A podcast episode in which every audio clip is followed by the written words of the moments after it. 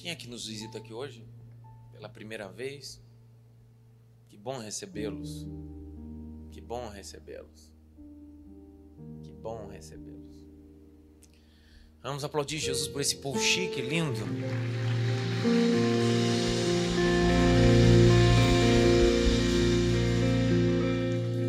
Capítulo 20, verso 5. Lê aí, Jaque, me ajudar. Estes nos precederam, ficando à nossa espera em Troade. Pega a caneta, se você tiver. Circula a palavra Troade. Troade. Verso 6. Depois dos dias dos pães sem fermento, navegamos de Filipos, e em cinco dias nos encontramos com eles em Troade, onde passamos uma semana. Quantos dias? Sete dias, uma semana. Ficamos em Troade sete dias. Sete. No primeiro dia da semana, nós nos reunimos a fim de partir o pão. Que dia da semana? E é que dia mesmo? Que dia hoje? Então tá tudo certo. Vai. Paulo, que pretendia viajar no dia seguinte, falava aos irmãos e prolongou a mensagem até a meia-noite. Então já tá sabendo, já tô dando um recado. Tá? Então, depois não falar que eu não avisei o horário que eu vou terminar. Vai. Havia muitas lâmpadas no cenáculo onde estávamos reunidos. Um jovem chamado Eutico, que estava sentado numa janela, adormecendo profundamente durante a prolongada mensagem de Paulo, vencido pelo sono, caiu do terceiro andar abaixo. Quando o levantaram, estava morto. Circule essas palavras, sono e morto. Parecem ser extremamente distintas, mas são extremamente parecidas. Coimão e necros, duas palavras gregas. Coimão e necros. Necros vem de necromancia, vem da derivação de necros, necromante, aquilo que está em estado de putrefação ou consulta a mortos, traz a ideia de mortos. Coimão é sono. Continua. Mas Paulo desceu, inclinou-se sobre ele e, abraçando-o, disse: Não fiquem alvoroçados, pois ele está vivo. Subindo de novo, Paulo partiu o pão e comeu. E lhes falou ainda muito tempo até o amanhecer. Peraí, que hora que tinha que terminar a mensagem? E aí ele pregou até que hora? Seis da manhã. Não reclama. Vai até seis da manhã hoje. Grite bem alto, Espírito Santo. Fala. Eu estou pronto. A cidade de Troade é uma cidade portuária. A cidade de Troade ficava na Ásia, hoje precisamente nas regiões de Istambul, na Turquia. Naquele tempo, na Ásia Menor. O nome dela de cunho original não é Troade só, é Alexandria de Troade. Recebe esse subsídio antecipado da palavra Troade, Alexandria, por homenagem ao grande homem 300 anos antes de Cristo, o grande conquistador chamado Alexandre o Grande. Essa cidade foi um ponto importante no ministério de Paulo. É a terceira viagem dele. E Paulo está aqui nessa cidade chamada Troade. Só que na primeira viagem missionária de Paulo, Paulo esteve lá também, passando as navegâncias da primeira viagem, a qual ele não era o líder da caravana, mas sim Barnabé. Na segunda viagem missionária, no capítulo de número 16, verso 8 e 9, é de Troade que Paulo vai ter um destino para a segunda viagem. Se você ler o capítulo 16 de Atos, verso 8, diz: Estando nós em Troade, verso 9, de noite, o Senhor me deu uma visão. Troade é esse ambiente, importantíssimo dentro do cenário. Troade é tão importante que no final da vida de Paulo, ele vai escrever a segunda carta a Timóteo, capítulo 4. e vai dizer bem assim: passa em Troade, pega minha capa, os meus livros. Então Troade deixou de ser só um lugar, no lugar de Paulo dormir, ficar e morar. Importância dessa cidade. Aqui, na perspectiva do capítulo de número 20, Paulo está navegando em destino a Filipos, um local geográfico da Macedônia. Na Macedônia, Paulo fundou três igrejas importantes: a igreja de Filipos, a igreja de Bereia e a igreja de Tessalônica. Paulo está navegando. Capítulo de número 20, verso de número 4, vai dizer a caravana que Paulo tem. Só olhar para o texto. 20, verso 4. Paulo está acompanhado de uma caravana e essa caravana se antecipa e antecipando-se para em Troade. O destino era outro lugar, mas eles param em Troade e esperam Paulo lá. Paulo chega em Troade e lá fica por sete dias. Dentre esses sete dias, Paulo vai fazer sua despedida. Essa despedida de Paulo vai antecipar um momento de kiddush. Kiddush é uma expressão hebraica. Cerimonial utilizado também na Pessá, na Páscoa. Kiddush é uma refeição cerimonial de pacto, onde é introduzido dentro da Pessá, da Páscoa, que representa aliança. Duas coisas não podem faltar no Kiddush: vinho e pão. Pode faltar tudo na mesa. Vinho e pão não pode faltar. Porque é o símbolo de uma aliança, de um pacto. Primeiro que duche da Bíblia, a primeira refeição com pacto da Bíblia, está no texto do Gênesis, capítulo 14, verso 18. O texto diz que Abraão vinha de suas vitórias contra os reis e trazia-lhe despojos. Quando ele vem, ele se encontra com um homem que é rei de Salém, sacerdote. O nome dele? Melquisedeque. O texto diz que ele trazia em sua mão dois elementos: pão e vinho. Abençoou Abraão, e esse é o primeiro que duche. Primeiro jantar ou a refeição cerimonial com aliança. É por isso que Jesus, antes de morrer, prepara o cenáculo e reúne os doze discípulos e fecha-lhes a porta sobre eles e pega os dois elementos e diz: Este é o meu corpo e este é o meu sangue. Fazei isto em memória de mim até que eu venha. Então, para alguns, isso aqui é só mais um pãozinho com suco de uva. Para alguns, isso aqui é só mais um cultozinho de nada. Para nós, é pacto. Para nós, é aliança. Para nós, é o compromisso consagrado.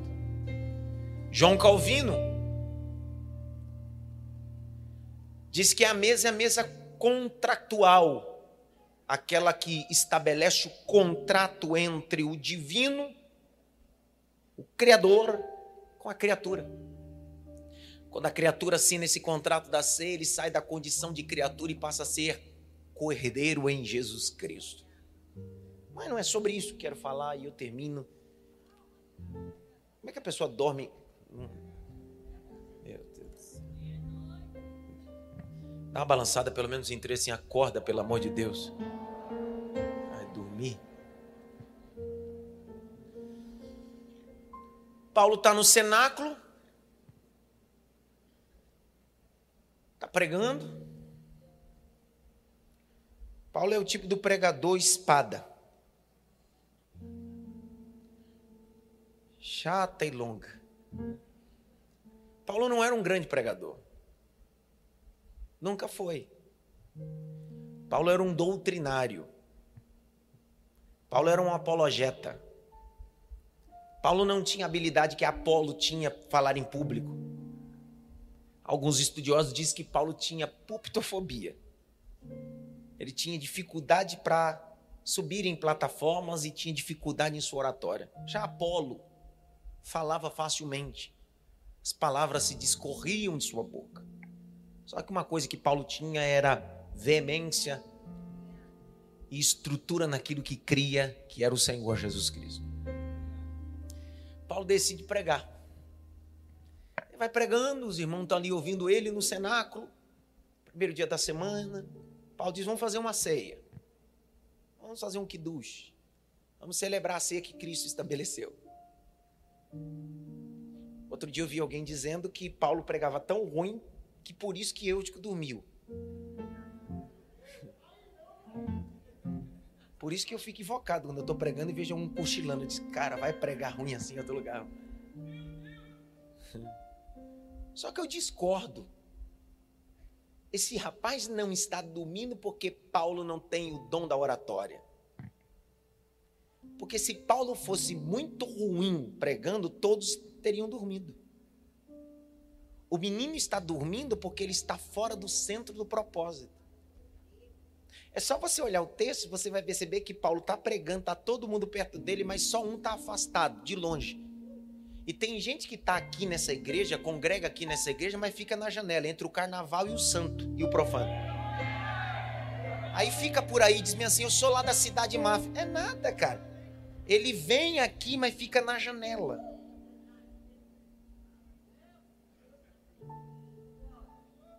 Dá uma olhadinha pelo menos para três assim, ele vai falar teu nome agora.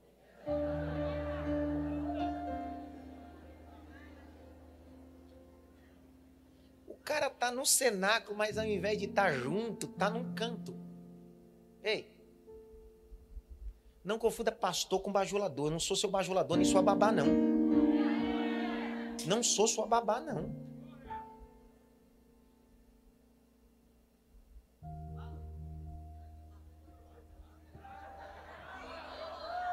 Não me coloque no lugar do seu pai e sua mãe. Eu não sou seu pai, não sou sua mãe. Não sou.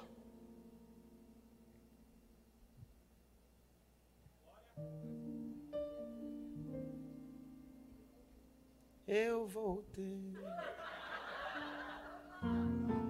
Sou. Se você precisar de psicólogo, eu tenho umas 10 aqui na igreja. Eu também não sou seu psicólogo. A gente precisa colocar cada pessoa no seu devido lugar. Não sou seu cardiologista. Ainda que as pessoas pós-modernas coloquem o pastor como tudo, o pastor é tudo. Mas ele só é tudo quando eu preciso de alguma coisa. E não é nada quando eu preciso honrar. Então me coloque só no meu devido lugar. Sou só seu pastor. Só. Que eu senti de falar isso agora. Fechei o parênteses. Porque tem gente caindo da janela culpando o Paulo.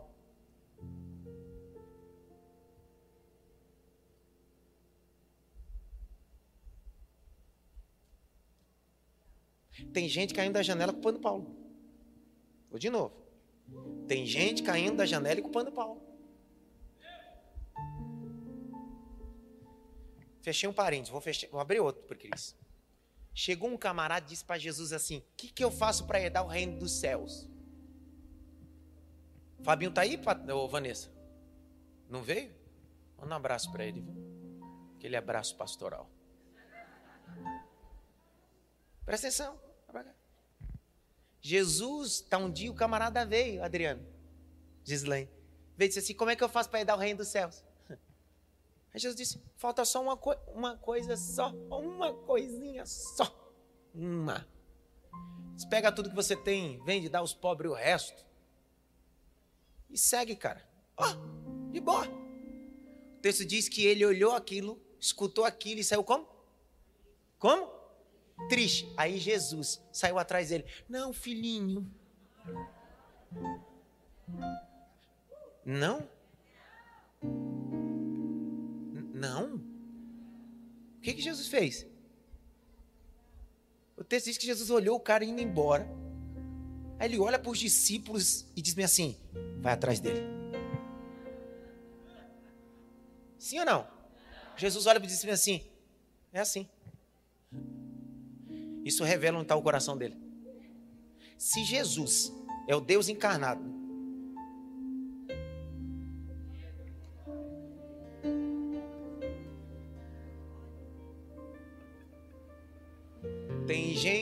caindo do cenáculo e culpando Paulo. Tem gente caindo do cenáculo e culpando Paulo. Tem gente caindo do cenáculo da janela e culpando Paulo. Foi você que decidiu se afastar. Foi você que decidiu se isolar. Foi você que decidiu sentar sozinho nesse parapeito. Foi você que decidiu olhar para a mensagem, olhar para o que passa na rua. Foi você que decidiu estar aí. Então não reclame amanhã quando você cair, não culpe ninguém. Foi você que decidiu sentar aí. Ninguém mandou você sentar aí. Não, mas eu não suporto os hipócritas. Se ajunta, sempre cabe mais um hipócrita no grupo. Sempre cabe mais um, por isso que eu estou no grupo dos hipócritas. Sempre cabe mais um, porque no ambiente dos hipócritas, onde tem a mensagem de verdade, a gente se torna verdadeiro pelo poder do Evangelho. Se ajunta, hipócrita! Se ajunta! Não fica aqui nessa igreja sentado na janelinha como obreiro, membro, louvor, jovem, criança, dizendo eu congrego aqui, mas não tem compromisso com o corpo, está afastado do corpo, não se dedica ao corpo, vive na janela. Evangelho não é destaque, rapaz, evangelho é sacrifício. Você fica por aí, para lá e para cá, usando o nome da igreja, usando o meu nome, dizendo que eu congrego lá, faço parte de lá. Ninguém te conhece, ninguém sabe quem é você, porque você entra, sai e não tem contato com ninguém. Você é um eutico de janela. Essa ceia, Deus está dizendo: sai da janela, vem para o meio. Vem,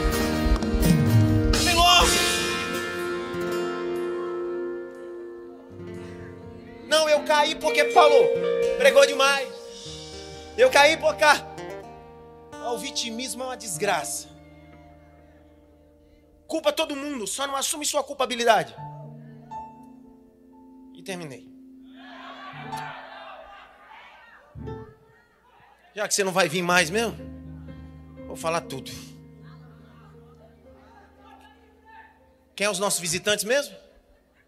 É para vocês também. Ei, é uma, é uma geraçãozinha Nutella mimimi, viu, cara? Rapaz, pensa que a gente precisa virar crente de verdade. O negócio tá feio. Nós estamos no cenáculo, a ceia está acontecendo, tem alguém pregando, falando sobre Jesus, e tem alguém que decidiu: não me misturo, não me envolvo ferro com ferro se afia. Sua deformidade junto com a minha, eu te afio e você me afia. Agora, se a gente ficar um afastado do outro, é dois cegos. Machado sem corte. Então te ajunta. Eu vou te tolerando um pouquinho, aí eu vou exercitando minha paciência, você também, e a gente vai caminhando junto, vai partindo o pão. Se não der glória agora, você vai ver.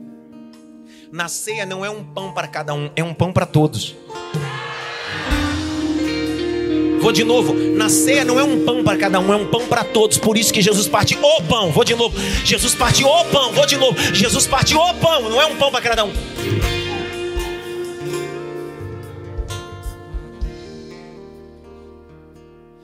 Os últimos dias eu eu eu tô sentindo por que, que Jesus entrou no templo e começou a chutar as coisas e dar umas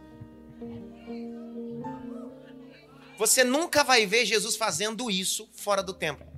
Jesus nunca chegou no prostíbulo na Palestina e chutou tudo. Jesus olhou no prostíbulo e disse assim: Vem que eu vou anunciar o evangelho para vocês. Oh. Só que no templo, Jesus não anuncia o evangelho, não. No templo ele sai chutando tudo. Chuta, zorrague. Zorrague era um chicote que na ponta ou tinha osso ou tinha ferro. Aonde batia, saía o um pedaço da carne. Ó, oh. tremendo. Jesus era o coach da antiguidade. Grite bem alto. Troade. Qual é o problema dessa ceia em Troade? É um rapaz que decidiu sentar onde não era para? Onde você está nessa igreja, cara? Você sabia que tem gente que faz dos departamentos dessa igreja janela também? Por exemplo, existem departamentos que são efetivos na igreja. Outros são braços evangelísticos. É a forma que eu faço para conectar você que chega na igreja para que você possa fazer parte do corpo. Só que alguns entram nesse braço evangelístico da igreja de integração e ficam eternamente na janela. Se escondem em atividades da igreja, mas não se permitem ser pastoreados, confrontados ou não têm compromisso. Só tem compromisso com aquela apresentação. Só tem compromisso com aquela atividade, com aquele departamento. Isso aqui não é um saco de batata, isso aqui é purê de batata. Aqui não é uma igreja dentro de outra igreja, não. Aqui não é Cidade Máfia, a igrejinha da Imaf Music. Cidade Máfia, a igrejinha do departamento infantil. Isso aqui é uma igreja só, é um corpo, cabeça, tronco e membros. É um corpo só. E o cabeça da igreja é Jesus Cristo. Ele continua sendo o cabeça dessa igreja. É isso. Que culto é hoje mesmo?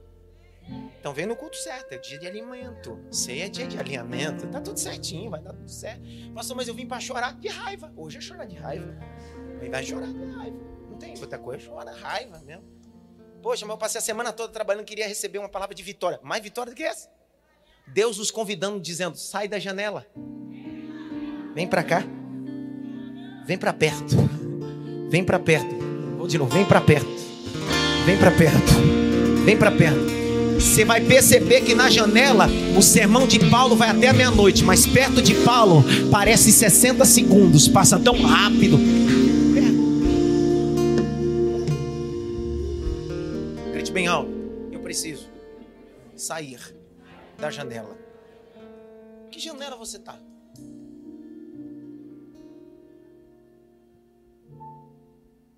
Não vou nem entrar porque não vai dar tempo de falar, então. Outro, não dá tempo. Dá tempo. Também não grita, né? Que janela estamos? Que janela? Alguns personagens bíblicos estiveram na janela. Um personagem bíblico caiu da janela e morreu. Ela era filha de Etibaal, rei dos Sidônios dia, o texto diz que no dia que ela caiu da janela, os cães comeram todo o seu corpo e restou só a palma das mãos e os pés. Sabe qual é o nome dela? Jeza. Bel. Tem gente que está na janela. Jezabel é o símbolo de pessoas que não têm compromisso consagrado. Jezabel manipulava os profetas, Jezabel manipulava o que era santo e sagrado. Fim dela? Caiu da janela. Tem outra mulher na Bíblia que também decidiu ficar onde? Na janela. Depois de mais de 20 anos, a arca da presença de Deus, que foi extraviada, roubada pelos filisteus, e depois de passar por muitos locais, Criat Jearim, o texto diz que quando Davi assume o trono, ele diz: Cara, eu preciso trazer de volta aquilo que está fora do lugar. Davi é o tipo de pessoa que não aceita coisa fora do lugar. Davi não gosta desse tipo de coisa. Não, saiu, fica aí. Não, Davi assim, eu sento no trono, mas coloco as coisas no lugar.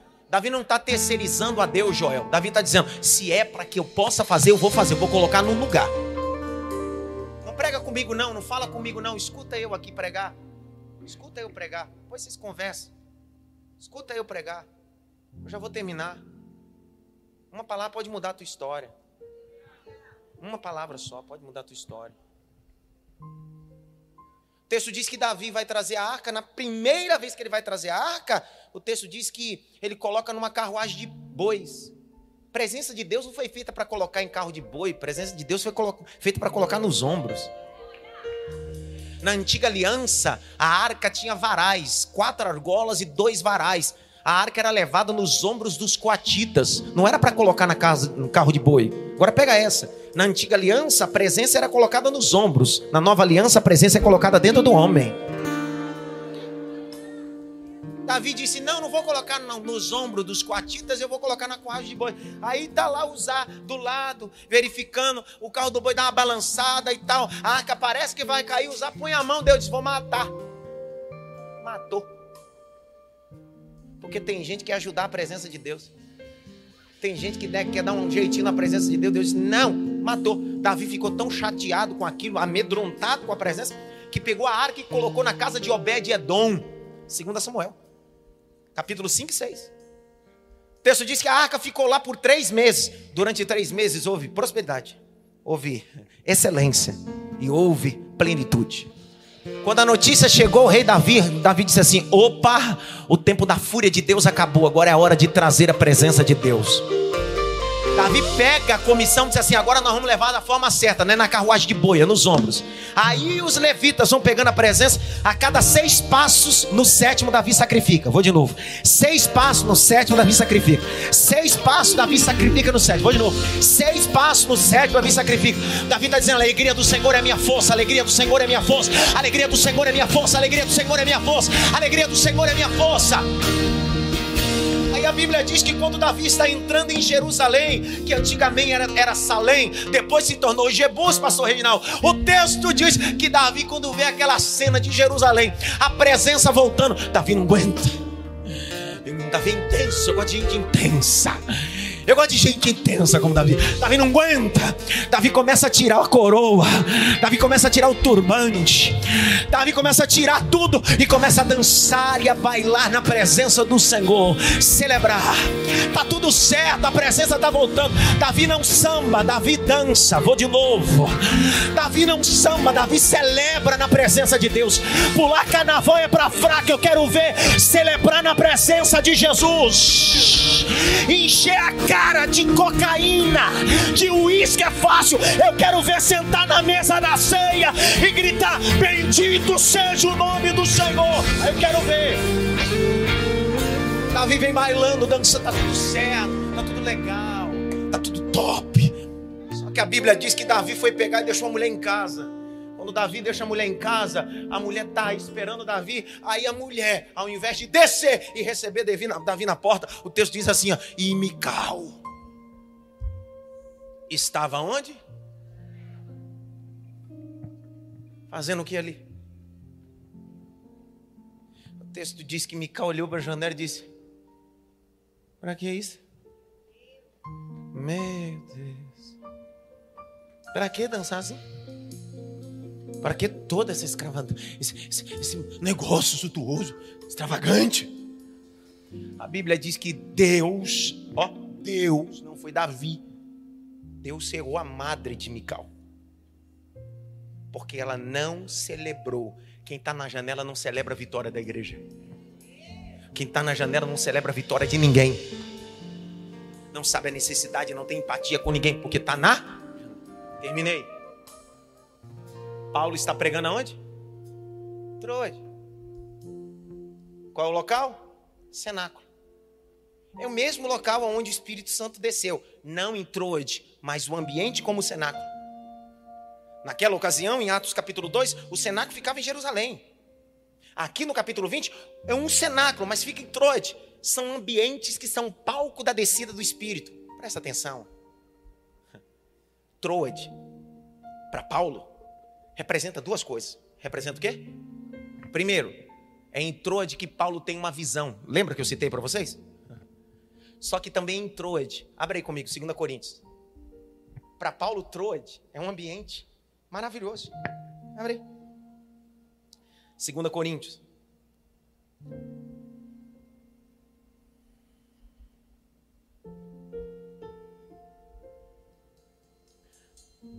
Grite bem alto, eu preciso mais alto e preciso, está no centro da vontade de Deus. Capítulo 2, verso 12, põe na tela. 2, 12. Lê, Jaque, rapidinho, Jaque. Quando cheguei a Troade para. Aonde, pre... Jaque?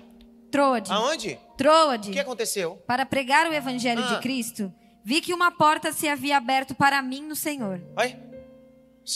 Troade é um ambiente de portas. Agora abre capítulo 16, verso 8 e 9 de Atos. Capítulo 16, 8 e 9. Eu fechei. Lê, Jaque. E tendo contornado Mísia, foram a Troade. Foram para onde, Jaque? Troade. O 9. À noite, Paulo teve uma visão, na qual um homem da Macedônia estava em pé e lhe rogava, dizendo: Paulo teve uma visão aonde? Troade. Quer dizer que em Troade a porta se abre e em Troade Deus tem visão. Se Troade geograficamente é um ambiente desse, imagine você dentro de um cenáculo.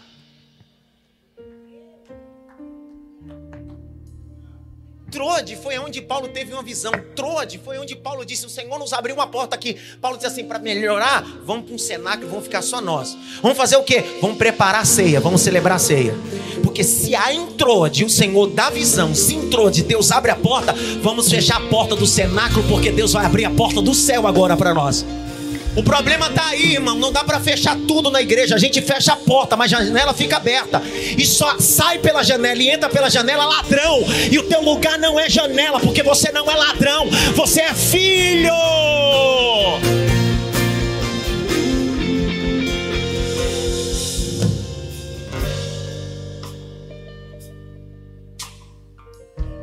Charles Handel Spurgeon, príncipe dos pregadores. Ele vai dizer uma coisa para definir a gente cear. Ceia em Trode. Paulo, Spurgeon vai definir uma coisa. Crente é aquele que aceita Jesus. Cristão é aquele que anda como Cristo. Crente é aquele que aceita Jesus. Cristão é aquele que anda como Cristo.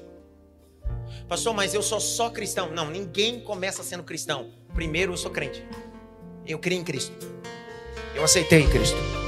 Só que não dá para viver eternamente crente. Depois que eu me torno crente, eu começo a viver uma vida em Cristo e me torno cristão. Eu não minto mais. Eu não roubo mais. Eu não vivo debaixo de luxúria, lascívia. Por quê? Porque eu preciso caminhar como Cristo. Eu preciso copiar Cristo, porque eu sou um pequeno Cristo. Cristão, pequeno Cristo olhadinha pelo menos para três, diga para ele assim: essa manhã Deus pegou.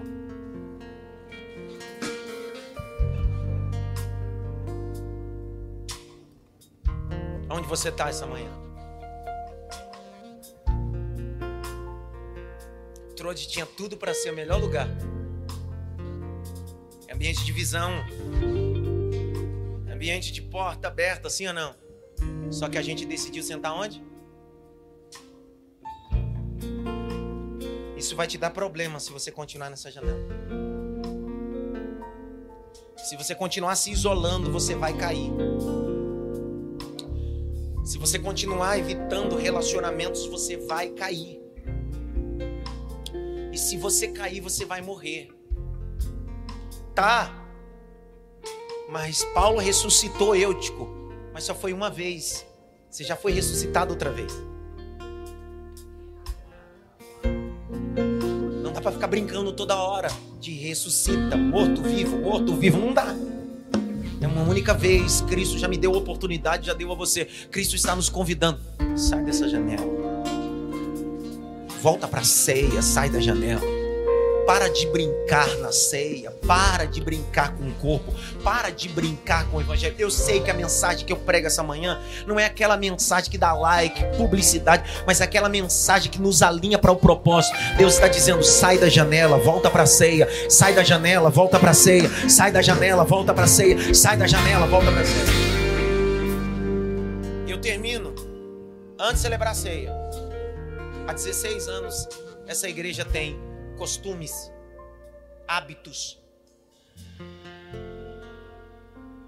Um dos hábitos que essa igreja tem é que ninguém namora sem a benção dos pais nessa igreja. E sem a bênção pastoral congregando aqui de acompanhamento.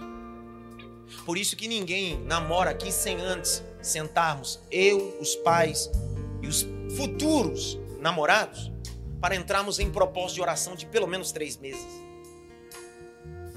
Pastor, por que, que a igreja tem esse hábito? Para preservar as famílias da igreja e preservar os nossos jovens. Porque namoro é para gente adulta, gente que tem responsabilidade, não é recreação, não. Nós evitamos fornicação, sexo antes do casamento e principalmente levantamos a bandeira do compromisso. Se por acaso, estatutariamente, a partir de hoje, estatutariamente, jovens e adolescentes que os pais abençoarem e forem membros da igreja e não se encaixarem no propósito de oração aqui, vocês têm todo o direito Só que eu não faço o casamento e nenhum dos meus pastores auxiliar faz o casamento. Faço o casamento você. Porque assim como você não se enquadra dentro da normativa da igreja local, eu também não sou obrigado a fazer o que você quer. Porque a igreja preserva você e sua família e seus filhos. E no final das contas, é isso que acontece. Então, não há nenhum namoro nessa igreja. Ninguém namora nessa igreja sem antes viver um período de oração. Pastor, para Deus revelar? Não, não, a gente não ora para Deus revelar e confirmar. A gente levanta uma bandeira, sabe qual é? Quem não ora para namorar, não ora no, no namoro e vai viver um namoro de prostituição e sexo antes do casamento. É essa a nossa bandeira. E a igreja não mudou. Não confunda a parede preta com o pastor. O pastor não mudou, não, continua o mesmo. O pastor não mudou, o evangelho não mudou, nós continuamos do mesmo jeito. Continua do mesmo jeito.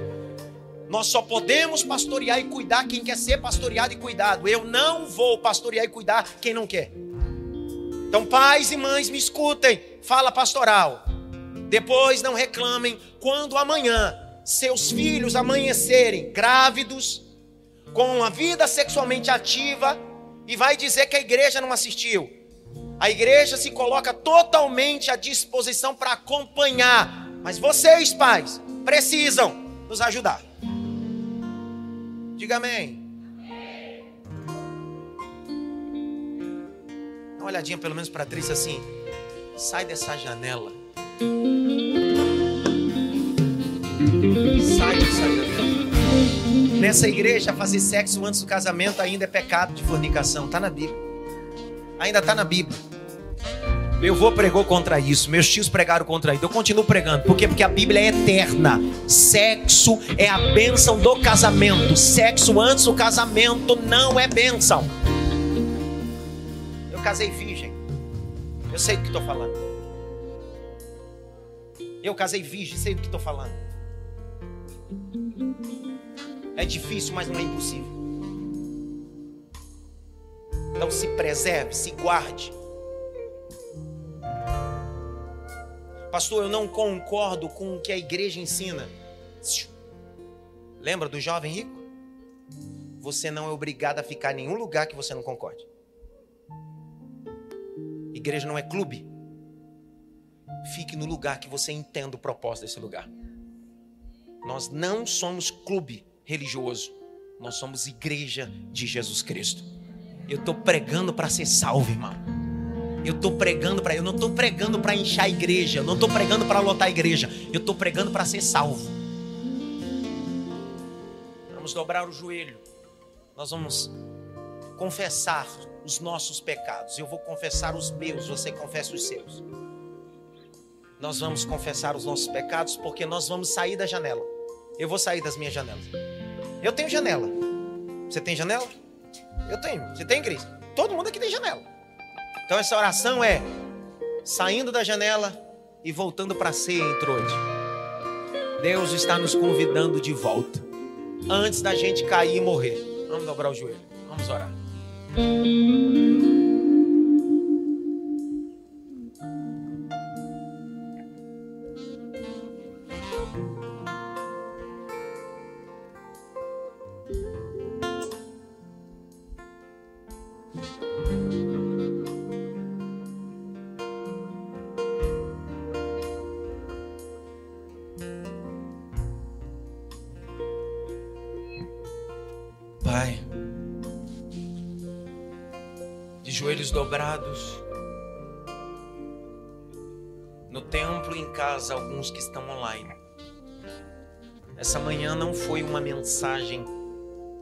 De êxtase, mas foi uma mensagem de alinhamento.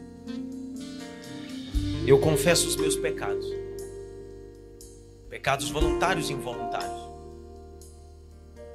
pecados que ferem a tua palavra e a tua santidade. Oh Senhor, me perdoa. Me perdoa se eu feri o meu próximo sem intenção e acabei o ferindo. Me perdoa se feri minha esposa, meus filhos. Me perdoa se eu feri os obreiros da sua casa. Me perdoa. Por isso, Senhor, eu confesso os meus pecados. Existem janelas na minha vida que hoje eu estou saindo essa manhã. Essa janela não vai se fechar, vai continuar aberta, mas ela não é o meu lugar. Meu lugar é o centro do cenáculo. Meu lugar é o centro do cenáculo. Meu lugar é o centro do cenáculo. Meu lugar é o centro do cenáculo. Eu quero estar no centro da tua vontade. Eu quero estar no centro do teu querer. Eu quero estar no teu centro. Eu quero estar no teu centro, Senhor. Me ajuda a pastorear o teu rebanho. Me ajuda a pastorear tuas ovelhas. Me ajuda, Senhor, contra o lobo. Me ajuda a conduzir as tuas ovelhas ao aprisco. Senhor, me ajuda a pastorear crianças, jovens, adultos, velhos. Senhor, eu preciso da tua ajuda. Senhor, faz do cajado uma arma contra o lobo, mas o remédio com uma ovelha.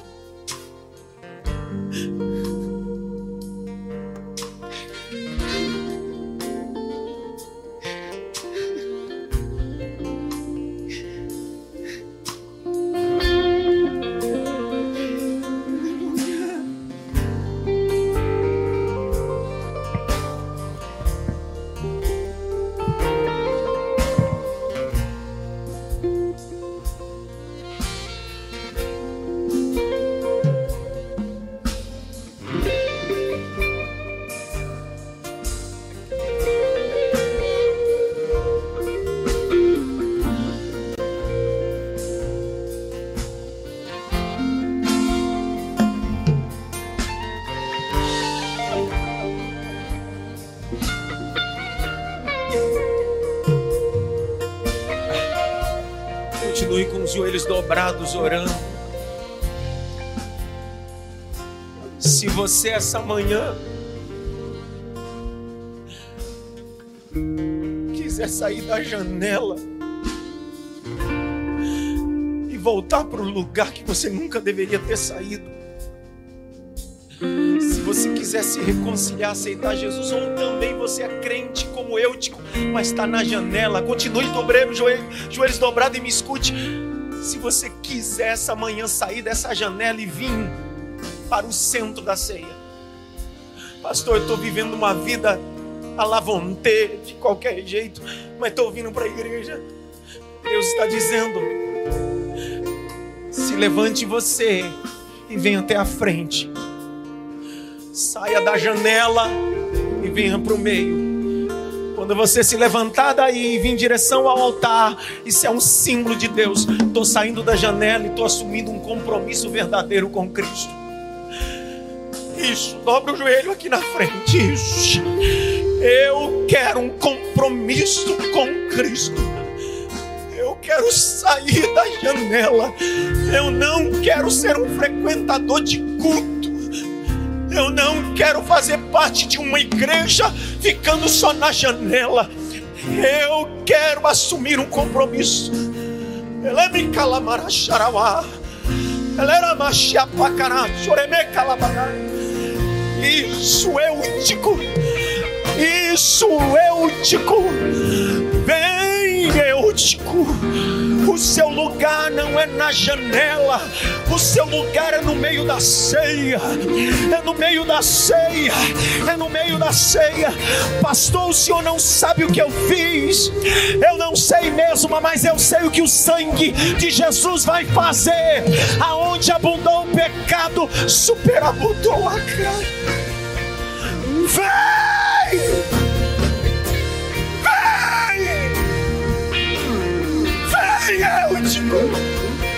Sai da janela! Sai da janela, digo! Sai antes que você durma. Sai antes que você caia. Sai antes que você morra. O seu lugar não é na janela, Eutico. O seu lugar é na ceia. O seu lugar é na ceia. O seu lugar é na ceia. É tempo de voltar. É tempo de voltar. É tempo de voltar.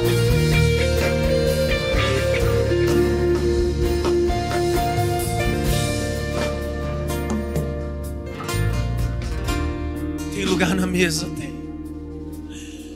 Eu vou dar mais um minuto ainda para você sair no meio dessa multidão que está aqui. Só se levante dos joelhos quem estiver seguindo para o altar. O restante continuamos orando. É uma manhã de renúncia. É uma manhã de confessar os nossos pecados. É manhã de alinhamento.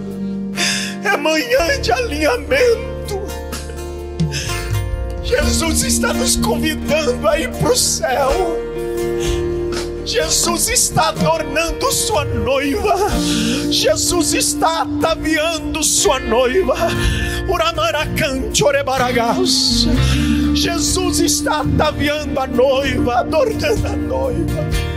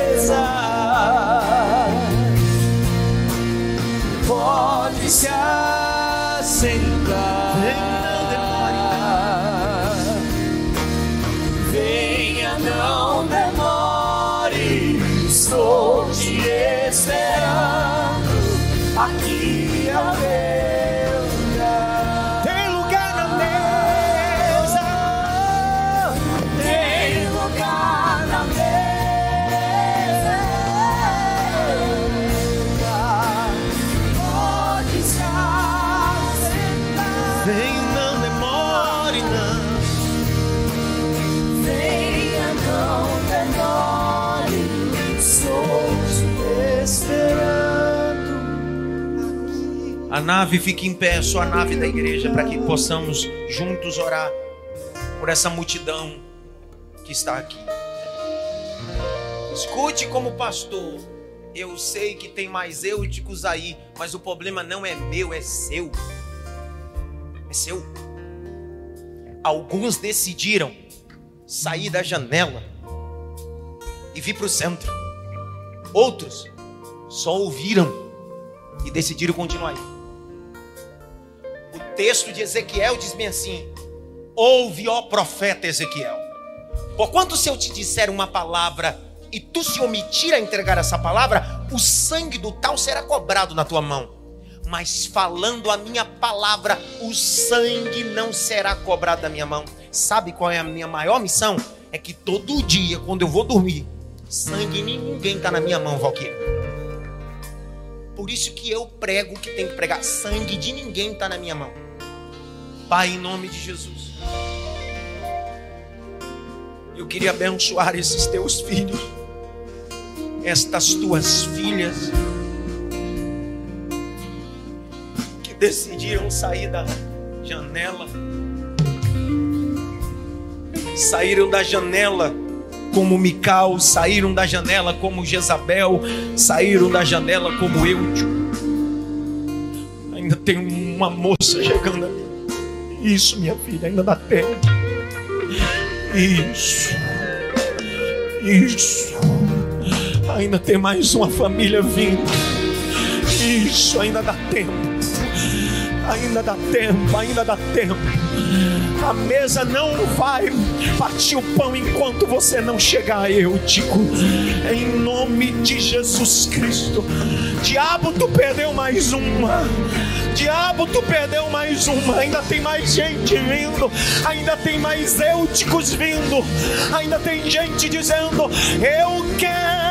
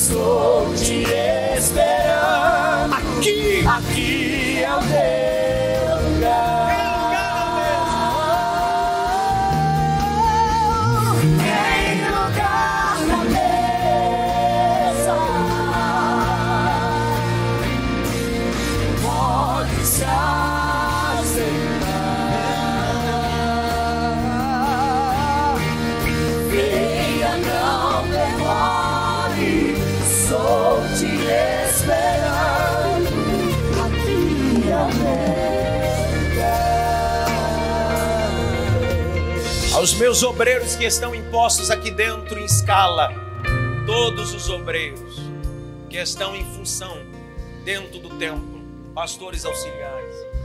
Quero que vocês todos direcionem aqui para o altar. Abracem esse povo aqui. Me representem aqui. Levante esse povo e dê um abraço nesse povo.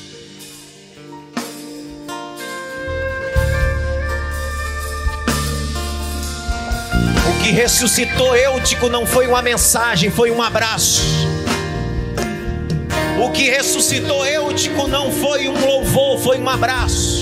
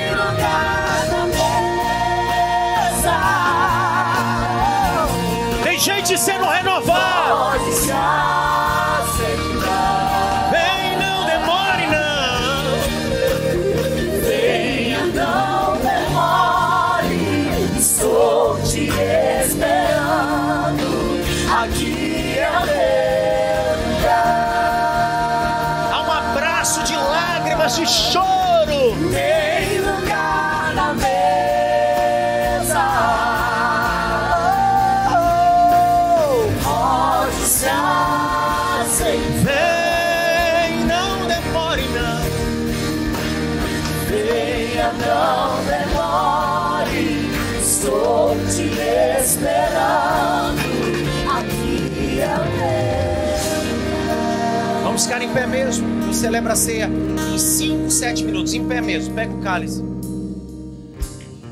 Ó, eu nunca fiz isso, vou fazer hoje. Eu vou pregar dois sermões hoje.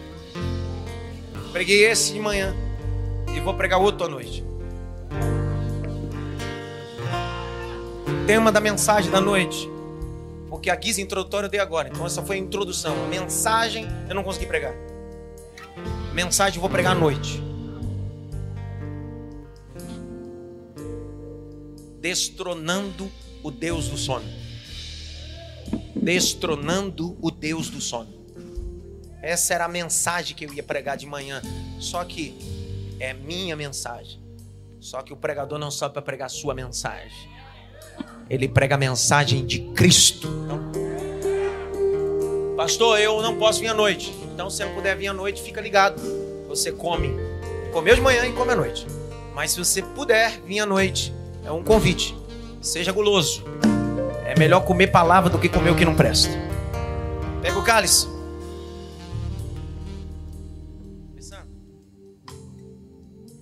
Porque eu recebi do Senhor o que também vos ensinei. Jesus, na noite que foi traído, tomou o pão. E tendo dado graça, partiu e disse: Tomai e comei. Isso é meu corpo Semelhantemente, depois de cear, tomou o cálice, dizendo: Esse cálice é um novo testamento no meu sangue, fazer isso em memória de mim. Verso 28. Examine, pois, o homem a si mesmo. Depois, come e beba. Porque aquele que come e bebe indignamente, come e bebe para sua própria condenação, não discernindo nem corpo, nem sangue. Por isso que há muito no meio de vós. Verso 30. Muitos fracos, doentes, e até aqui destronando o Deus do sol. Só a noite.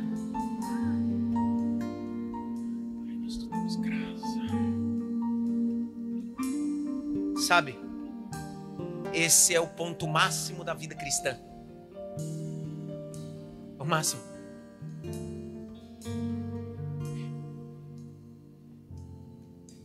Se a vida que eu vivo em Deus foi hipócrita, que Deus me fulmine nesse altar agora se a mensagem que eu prego é uma mensagem de hipócrita, que Deus me fulmine aqui no altar agora.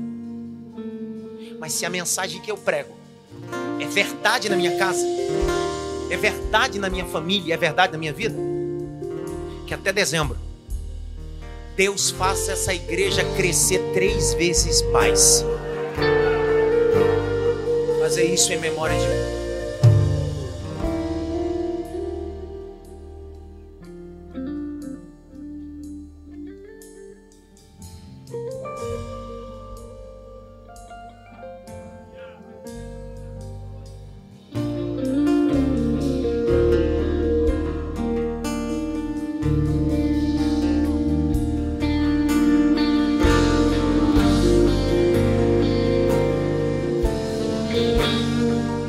Batizado em línguas, fale em línguas. Quem há muito tempo não fala em línguas, seja renovado essa manhã. Seja renovado esta manhã. Seja renovado esta manhã. É uma manhã de renovos espirituais. É uma manhã de renovo espirituais. É uma manhã de renovo espirituais. É uma manhã de renovo espirituais.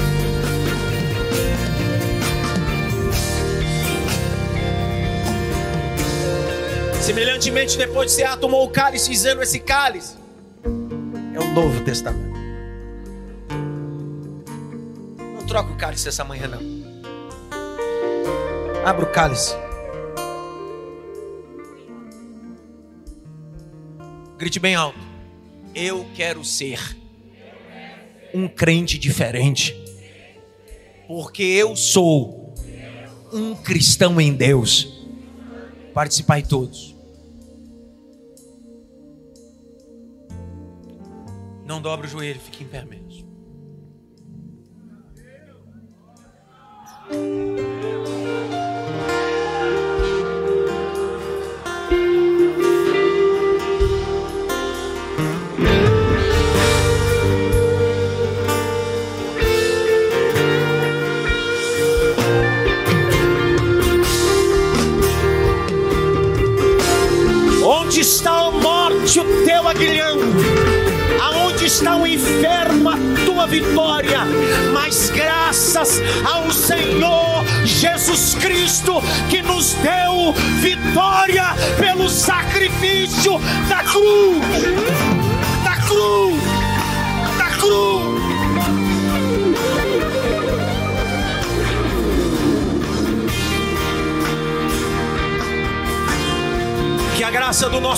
Salvador Jesus Cristo. Grande amor de Deus Pai, a consolação e a união do Espírito Santo, seja com todos.